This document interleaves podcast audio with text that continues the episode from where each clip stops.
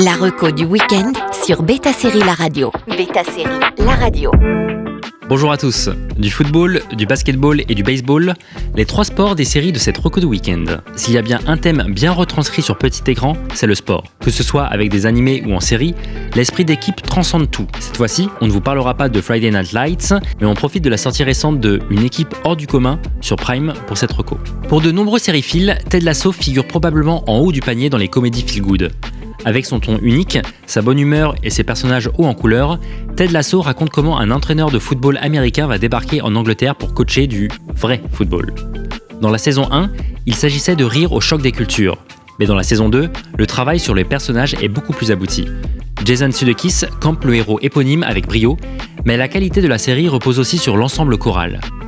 Des joueurs qui prennent un peu plus d'importance au fil des épisodes, à la directrice du club, chacun y trouvera son compte pour avoir un favori. Avec ce thème sportif, l'esprit d'équipe est évidemment évoqué ainsi que les problèmes d'ego. Mais la comédie répond présente là où on ne s'y attend pas également. Sur la santé mentale par exemple, ou sur la romance quand on est une femme de plus de 40 ans. En revanche, la saison 3 est officiellement annoncée comme la dernière. Nouvelle certes un peu triste, mais au moins on sait que la série finira selon les souhaits des créateurs. This is a bit of news from the other side of the Atlantic. AFC Richmond announced the hiring of their new manager, American football coach Ted Lasso. You're an American who's now in charge of a football club despite possessing very little knowledge of the game. I know that AFC Richmond is going to give you everything they got, win or lose. Or tie. Right, y'all do ties here. On enchaîne avec Big Shot sur Disney+. Marvin Korn est probablement l'anti-Ted Lasso.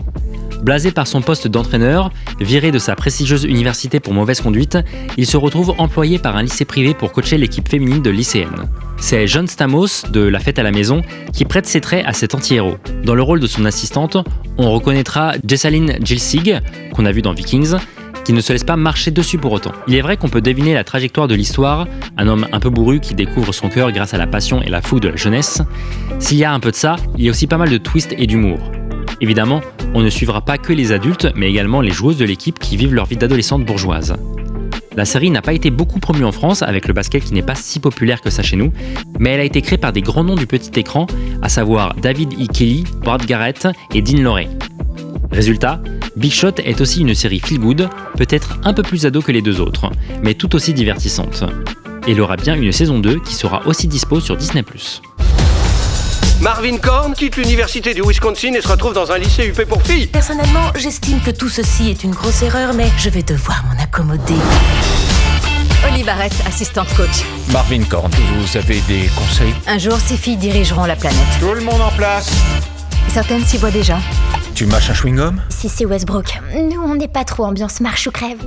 Enfin, A League of Their Own est une revisite du film du même titre, une équipe hors du commun en français, avec Tom Hanks et Gina Davis qui se déroule toujours en 1942. Les références y sont nombreuses, même si les personnages ne sont pas identiques.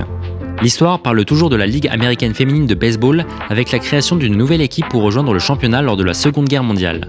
En format série, cela permet un approfondissement sur des sujets que le film effleurait. Il y a un arc narratif sur la ségrégation raciale de l'époque, et tout du long, on aborde la sexualité des personnages.